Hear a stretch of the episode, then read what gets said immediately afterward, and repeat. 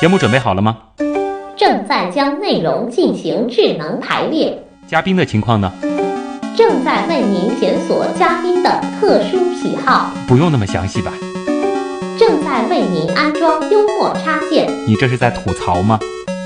正在为您更换全部文字素材，正在删除您的幽默基因，以将节目专业程度调低到百分之三十五。好了好了，马上开始节目吧。正在为您开启极客秀。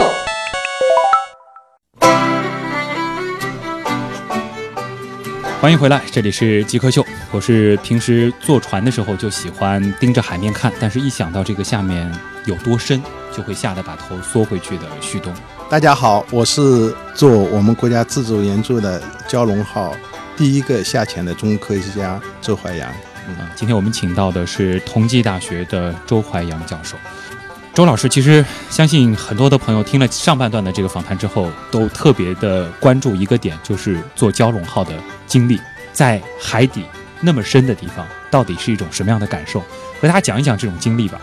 啊、对我来说就是这个兴奋，就觉得时间不够用，兴奋，时间不够用时。间不够哎，用。咱们有一个呃更清楚的画面感好吗？就是假定啊，咱们现在是坐在这个蛟龙号的这个舱里面，然后还没有下潜，呃，这个时候是一种什么样的感受？啊、这个时候就是就等。在海面的时候，需要各种各样这个准备，嗯然后要准备就绪以后，呃，指挥员就是下令我们下潜。这个我们在舱里呃面我们才能是下潜。多大的一个空间？现在我们蛟龙的直径是二点一米，二点一米。二点一米，嗯，呃，然后有三个人，中间一个是主驾驶，左边和右边都有一个科学家，嗯，也就是说三个人坐满之后，这个空间还是比较狭小的。呃，在里面就是相当于坐在这个地上，嗯，当然有有一些这个铺垫啊，那一么些。准备工作，哎，然后就开始坐下在潜了。这，然后人的话就是基本上就是靠在这个背上面，背上面当然也是嗯有一些、有一些装饰啊，对对好，对大家现在也跟着我们，可以一起展开这样一个想象啊对对，对跟着这个周老师，我们一起对下潜一次对。对对好，现在这个机器开始启动了，我们对现在进入到这个海面以下了。对现在是对在这个接近这个海面的这个位置。啊、海面那是很漂亮的，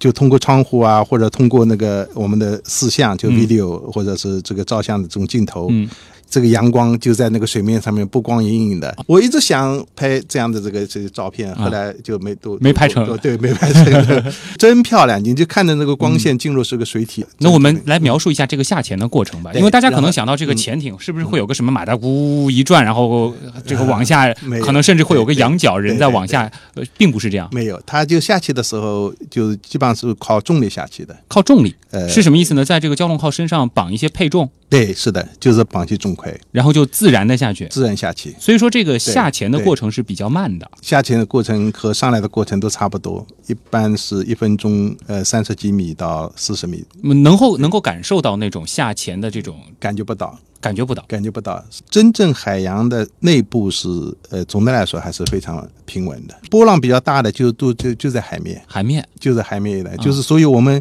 等待下潜嗯和下潜回来在海面上面那个过程。如果是风浪比较大的话，那是比较辛苦的，嗯想象人在里面就晃的晃来晃去， 那是在晃。呃那就是在比较平静的这段水体的当中，我们的感受是不是和坐电梯差不多？应该的话，比电梯还要稳，比电梯还要稳，比电梯还稳。几乎感觉不到那感种感觉不到，但是就只有你看到外面的环境在变化的时候，啊你！大家你才迫不及待的你才想听外面环境的这个变化了啊！外面环境这个大的变化的话，就是光线的这个光线呃变化，靠近海面的时候是非常亮的，哎，就相对来说就是那种波光隐隐嘛，嗯就是然后就下去一点，就是光就慢慢越来越暗越越来越暗越来越暗，忽然之间就没了，还是它没是没一有点忽一然点一点。一点一点一点，呃，是有一一点个一点有一个具体的深度，对不对？就是对对，可见光的话就是两百米，就是两百米，两百米这个下面是。呃，就理全理论黑了上面是漆黑一片，那个是真正叫漆黑，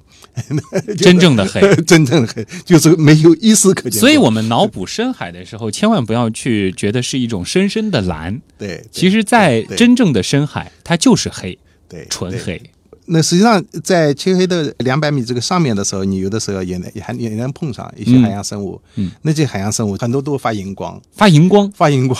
哇 全身的荧光，大大小小的那个大的有多大？大的就是那个水母啊，我们经常见的就是水母水母，就嗯有各种各样的这个姿态，嗯非常漂亮的这样。而且真的是这个会像那种 LED 灯一 样的那种，还有规律的闪烁对。对对，你哪怕你看到一些那个那个颗粒，嗯实际上颗粒里面就是一些小生物嘛，哎，小颗粒也都是有的亮亮的光哎，对， 都是光，啊，这个亮是会有不同的颜色，哎，绝大多数在我们看来就叫荧光，晶状的所以在这个哎嗯深海当中，我们可以想象成是有点像星空嘛，星星点点哦，的。真的是。呃，在海里面呢，我们的眼睛那个可见度还是还是不够。另外，不同的海洋的话，它这种生物的量也也还是不一样，哦然后大小也是不一样。就有的地方可能对真的是对星星点点非对常多，对对，有的对地方相有对的就地方呢，冷清你一要些过你要过很久，你看到一个亮点。所以我们是下去的时候都舍不得那个机会，眼睛盯着那个 窗户。有段时间你也许什么也看不见，因为嗯你是黑的看不见。嗯，哦然后那个荧光啪一下就闪过，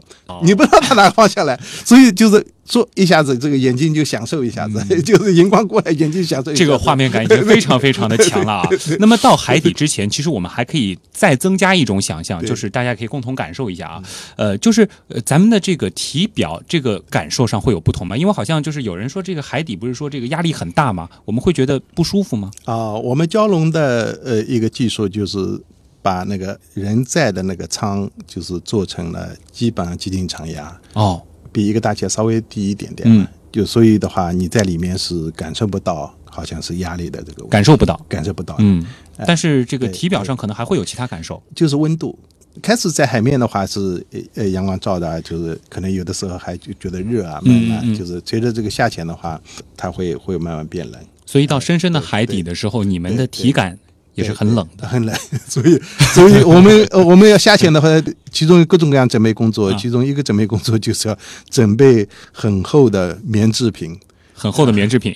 棉大衣呃对你有棉大衣当然最好了。啊，然后那个袜子，我像一般我们现在平常冬天穿的袜子，可能两双不够， 两双嗯就不够呃，呃就是有一种有一种专门的那种很厚的那个、那个那那种厚大棉袜袜子。哎，大棉袜，如你果不是能套穿个的棉鞋吗？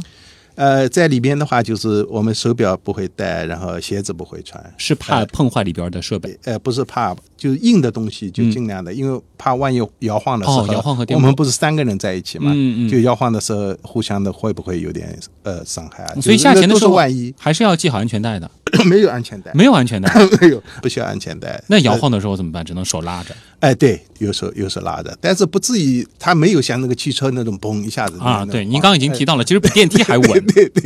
然后即使在海面上面，你这个晃的话，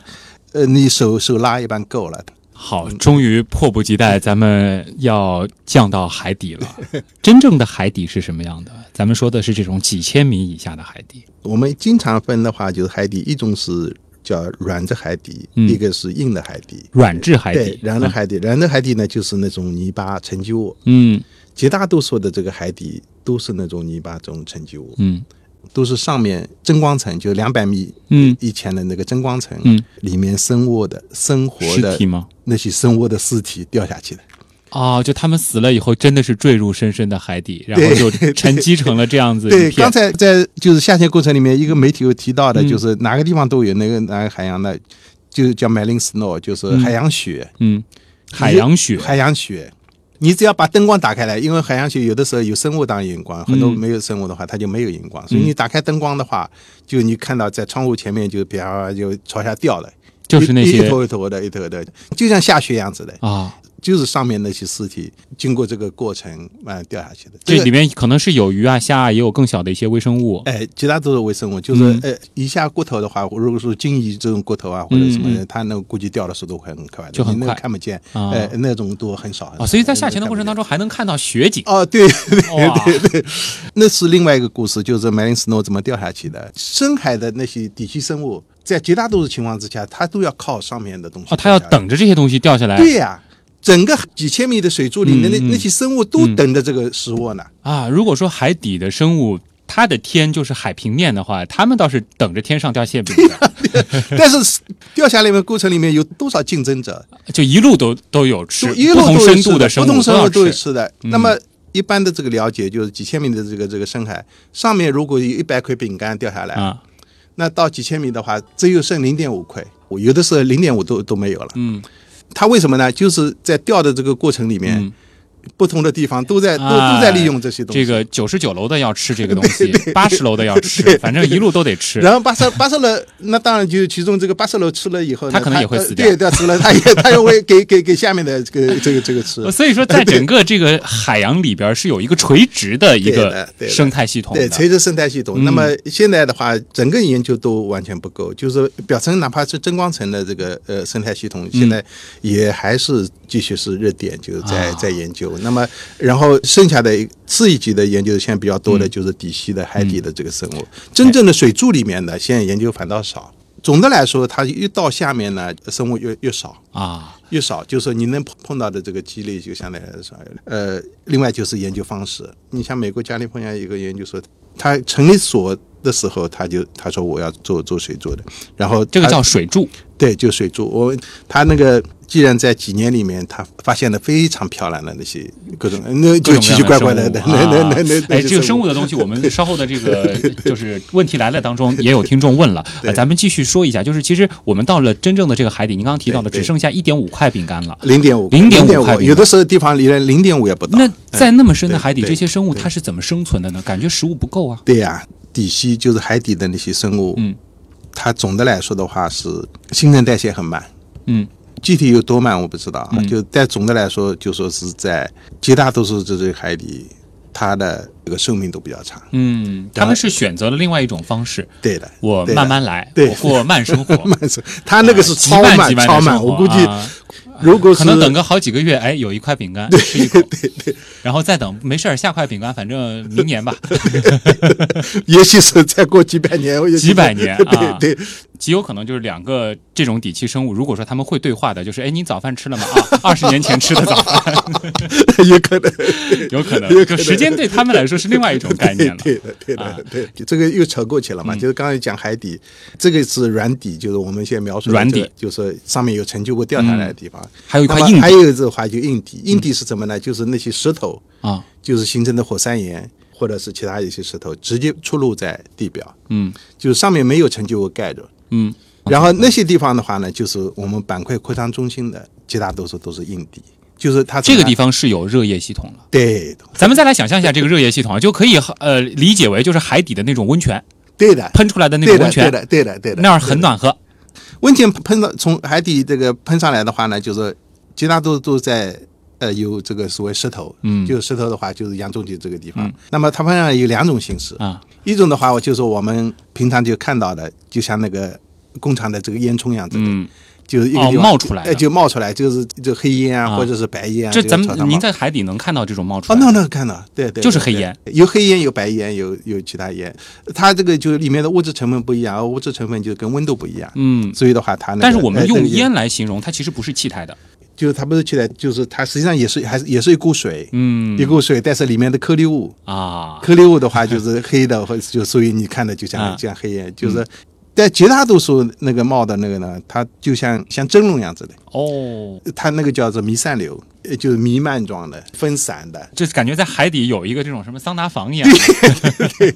有的地方的话有水管样子的，有、啊有水管，好像是直接热水就通上来。很多地方的话就是在石头缝里面， 嗯就是那个呃那种微微的这个感这个这觉个透出在来这个哎地方生存条件还不错啊。 对对，这样的这个地方，我们称为就是叫做沙漠里面的绿洲。 哦，沙漠里面绿洲的话，就是几个含义，一个的话就是是整个这个海底这样的地方还是很少的，嗯，只有就是沿着洋中脊，那么沿着就是扩张中心啊，沿着扩张中心的话，现在也是呃离几十公里啊，或者是一两百公里啊，嗯才有一个一个这样的这个地方。有点孤岛，在海底的这种孤岛的感觉。对对，这是一个它稀少啊，就是您既然提到这了绿洲，是不是说也代表着它是有生命的？对的，因为海底热液这个发现的话是，实际上是整个人类嗯就发现了地球表面还有另外一个生物圈，嗯，叫做深部深部生深物部圈生物圈，嗯就地球内部的生物圈。啊，然后地球内部的生物圈的话，就是和我们这种阳光食物链完全不完一全样不，一样，叫黑暗食物链叫黑暗食物链。啊。 黑暗食物链，阳光食物链的话，它的初级生产就是刚才说的光合作用，嗯，是吧？对嗯这个二氧化碳合成有机碳。这个黑暗食物链的话，它的这个初级生产就是那套细菌或者孤菌，嗯就那套微生物，嗯，它利用那些对我们来说都是有毒的，啊，什么硫化氢啊有、氢气啊， 哎呦，这个呃甲烷啊，嗯，利用那些从海底就是随着日夜就是嗯嗯嗯喷到这个地表的。嗯这些有害的这个气体，嗯甚至什么什么什么铁啊、这个锰啊这哦种金属元素来合成有机碳，这其实也是大大的拓宽了，就是人类对于生命存在方式的一种可能性了。是的， 听周老师讲这个深海的故 事，一听就发现今天好像这个访谈部分已经花了非常长的时间了啊。 我们还是要呃留一点时间给咱们的听众朋友进入问题来了，咱们来听听看网友对于深海都有哪些好 奇。问题来了，问题来了，问题来了。你心目中谁是 Jake 呢？比如说年轻时候的乔布斯，我就可以把它理解为一个 geek，然后做一些东西，然后非常拼啊。斯诺登，Facebook 那个叫什么来？Zackbook，王小川，扎克伯格。我记得那个苹果收纳了一个就是网络天才到他们公司的那人叫名字不记得了。乔布斯算吧，比尔盖茨，马化腾。有有个同学就是这个样子。我室友他就是。呃，我觉得极客应该是身边的那些人，而不是一些很著名的人。好，那就进入问题来了。啊，我们先来解答一下兔兔巴巴他的这个问题啊。其实我觉得提到深海，很多人都会有这样一个问题。他问我很好奇，深海里到底有什么？是不是说像传说当中的有各种神奇的动物，会有怪兽吗？我我没看见，你没我看没见看啊见，看见的话，我估计现在现在也不会跟你们在一起，就是被那个怪 兽给吃 也掉是了。对啊，所以那些可能看见的都都回不来，估计 啊，好吧，呃，所以说就是深海当中的确它的这个动物的形态是非常神奇的，是和我们所熟悉的这种这个所谓的海底世界那些什么鱼啊、海龟啊、龙虾啊是长得不太一样。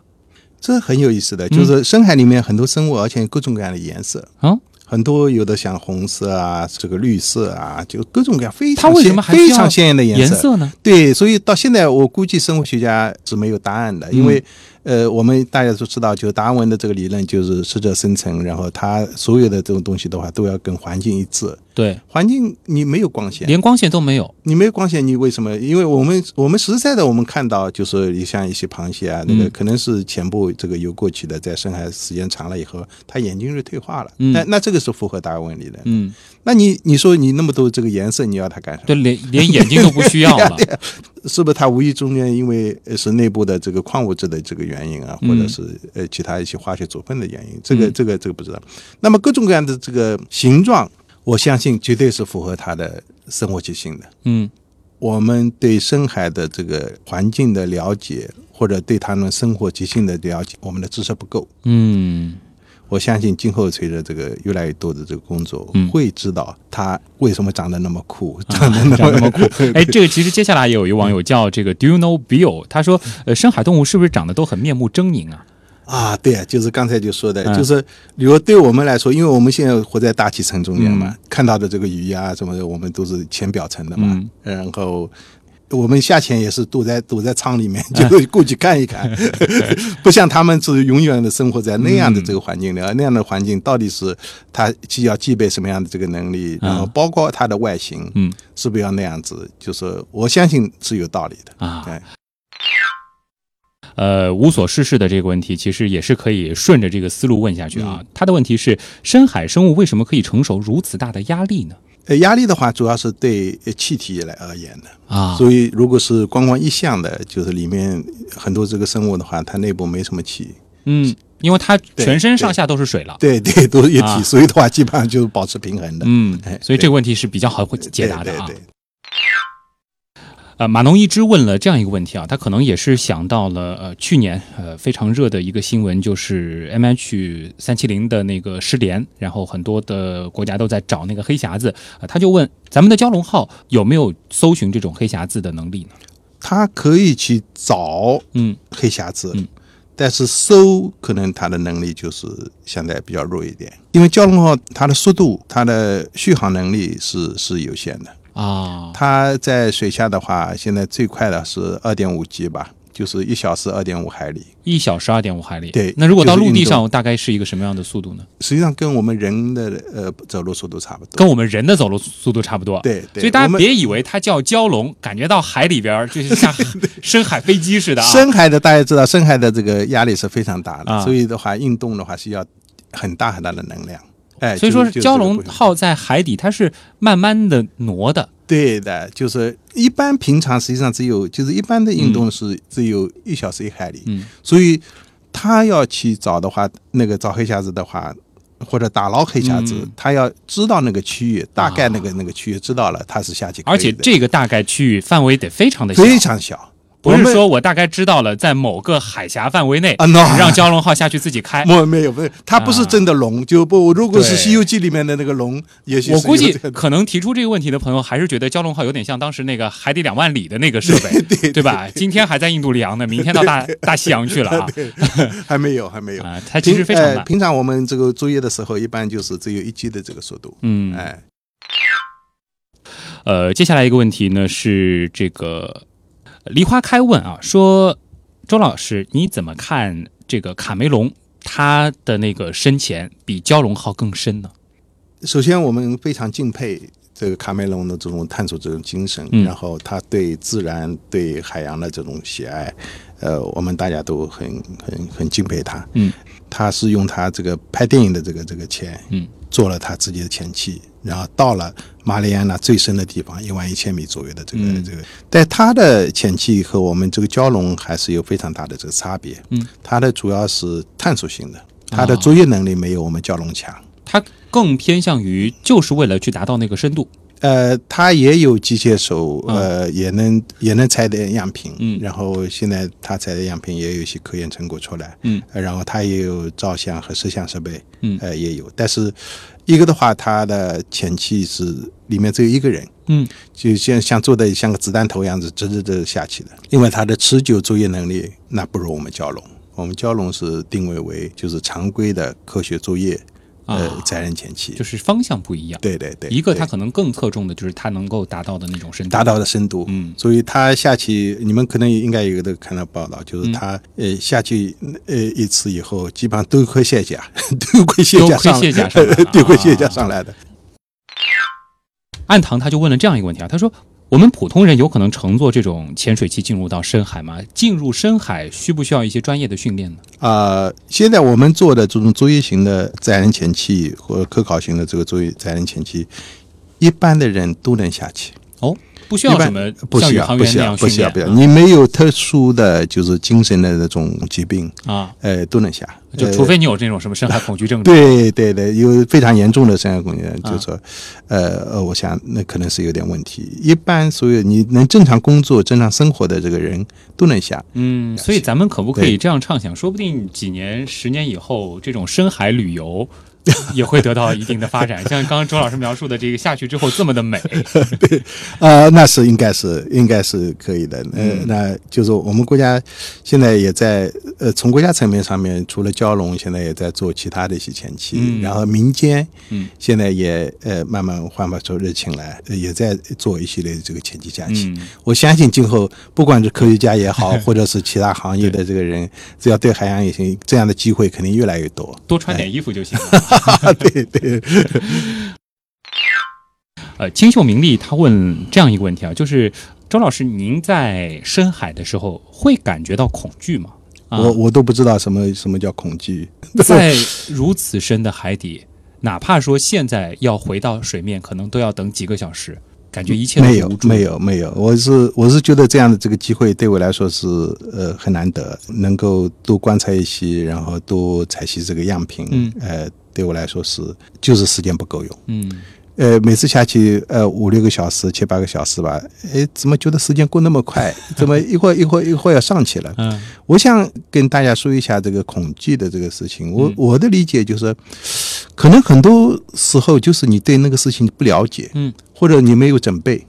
你没有准备，所以的话你会你会有恐惧。如果你你对那个事情大概会你觉得是什么样子的话，你有有有准备，另外你希望去了解它那些东西，嗯，可能你你原来有的恐惧你也不会恐惧了，嗯，哎，所以说恐惧的这个来源可能还是因为位置，你真的了解了，对的，就就会是好很多对，除了一些特别的已经形成了心理特质的东西啊、呃就上升到其疾病层面的了。对啊疾病层面这，但是我想很多的这种心理疾病，很多都是能够治疗。行走在路上，他估计对这个蛟龙号的这个作业方式还是比较感兴趣的啊。他说，呃，我在这个电视上看到，好像蛟龙号有一个机械手。呃，是可以抓一些这个海里的东西的。呃，那么我们在那么深的海底，我们比如说，呃，科学家看上了某个东西，我们要抓它是怎么抓 的呢？呃蛟龙号的话有两个机械手，嗯一个七功能的，一个五功能，就是左也都是这样的，嗯呃像人一样子的，就左和右，嗯就是各一个就是个机械手。嗯两个机械手的话，呃经常是往往是一个机械手来抓住海底哦，某个要浮东西着的，对，就抓住海底这样子，这个这个固定的。那么另外一个机械手呢，去抓这个你希望抓的这个东西。这是不是？比如说，哎，这条鱼不错，帮我抓一下就能抓住呢？抓鱼是一般不大用抓住，深海鲤鱼很有意思。我们啊有一次，我们在边上那个竹叶也是用嗯机械手这个、这个抓样品，嗯差不多花了二二十分钟吧，就把样品呃抓。在整个这个过程里面，我们在四月范围里面，就是就在离我们很近的地方、啊有条鱼，真有条鱼，有条鱼一动也不动，就是待在我们这个前期这个呃这个这个边上，它也不逃所有的鲫尾巴连眼睛都不动。啊，然后等我们就作业完了以后，然后那个前航员那个好玩，就说想机械手去 抓鱼，机械手刚碰上去，啪就跳起来，那个速度快的就跟你我们潜水看到那个鱼一模一样的，啊就跳起来，然后。展示非常漂亮的这个姿势，然后绕着我们这个潜器游来游去，游来游去。好梦幻我说，那条鱼是我们那个航段多少次下潜看到的最漂亮的一条鱼，它是太漂亮了。彩色的对鱼，，不，一条白色的，一条白色哎的就像鱼。小龙鱼一样子的，我们小叫 龙鱼我们叫它小龙鱼。哦，所以就是深海的鱼，你还是别想抓。啊但是深海的一些海参啊，什么在地上啊，那个那个有，因为他们也比。较慢。但是你去抓的时候，它有应激反应，它会、嗯呃那个排便啊，各种各样的， 呃很有意思的，啊对对对可能他们也不会想到在这么深的地方了，还有人来抓对我。对。然后抓一些螃蟹嗯也是比较困难，但是我们那个潜航员他还是非常熟练。嗯有一次，呃，我们那个一三年在南海的时候，他抓到一个蜘蛛蟹，蜘蛛 蟹，很大只的，只张开来可能七八十公分吧。哇，那个我这个超大的帝王蟹了啊。对对对对对，把它抓住嗯了，抓住了。后来抓住了，因为我们那个样品宽度很小，那个时候航制也快结束了，嗯就抓了以后就说把它放到这个样品上，就手一直这样按的，啊，按着手上来的，就只能够抓着它， 就对就就抓上来了。 抓就上来了。对对对好，其实真的不想结束今天的这这次访谈啊，因为深海当中其实的确是太奇妙了，深海的一切对于我们来说都是未知的， 所以说今天周老师讲的一切，其实对我们来说都会产生浓浓的兴趣。啊非常强的这种好奇啊，也谢谢周老师能够把你在海底看到的这些神奇的东西、好玩的东西带到我们的极客秀，让我们也能够正确的、呃有一个系统性的去认识海里到底是怎么样的，不再是可能童话书当中所描绘的那种呃蓝蓝的那个海洋世界，在置身的海底是黑的，但却又是非常奇妙的。呃，谢谢同济大学的周怀阳教授啊、参与到我们的极客秀，谢谢你。啊，我也谢谢大家，也希望越来越多的人对深海感兴趣，嗯，有更多的这个年轻人能够到我们这个行当来来从事我们这样工作。而且这个行当是很有前景的。啊，那当然，我希望， 希望有这好，谢谢你。那以上就是本期的极客秀，我是旭东，咱们下期再见了。